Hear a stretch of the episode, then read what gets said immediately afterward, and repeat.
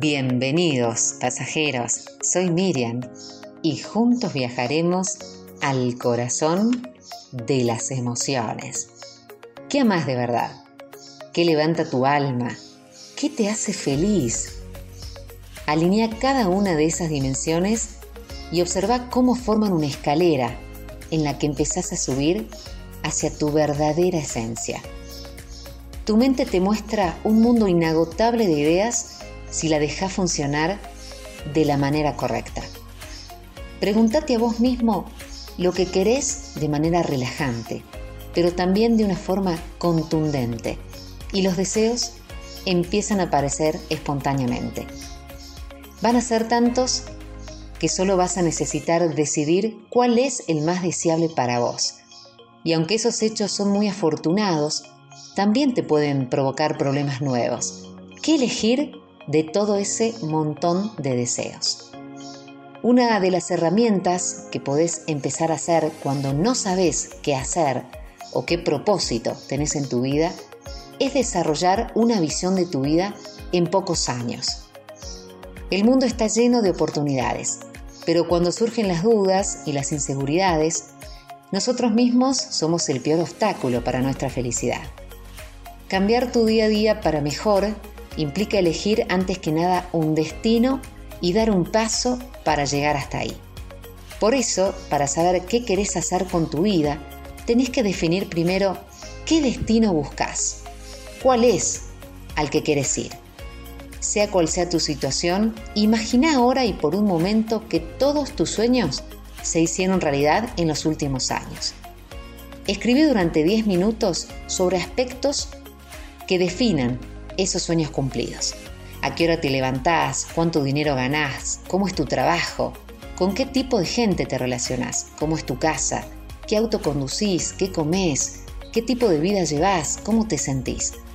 Estas ideas que empezás a delimitar, a describir, son en realidad tus auténticos propósitos. Otra herramienta que puede ayudarte a descubrir qué querés es leer para inspirarte, para ser más receptivo. ¿sí?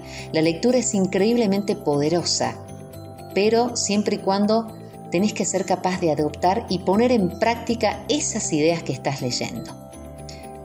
No menos y más importante, es esencial que empeces a aplicar una adecuada apertura mental, emocional y experiencial. Otra herramienta interesante es participar en tareas que te gusten, que le den sentido a tu vida. Por ejemplo, eh, participar en un voluntariado, porque eso te va a permitir conocer personas interesantes, motivadas, más positivas. Te va a ayudar a descubrir en vos mismo tus aspectos más profundos, esos que a menudo te ayudan a dar más sentido a tu vida. ¿Sí? Cuando no sabes qué querés hacer, este paso es muy liberador, es satisfactorio, porque te ayuda también a buscar una pasión.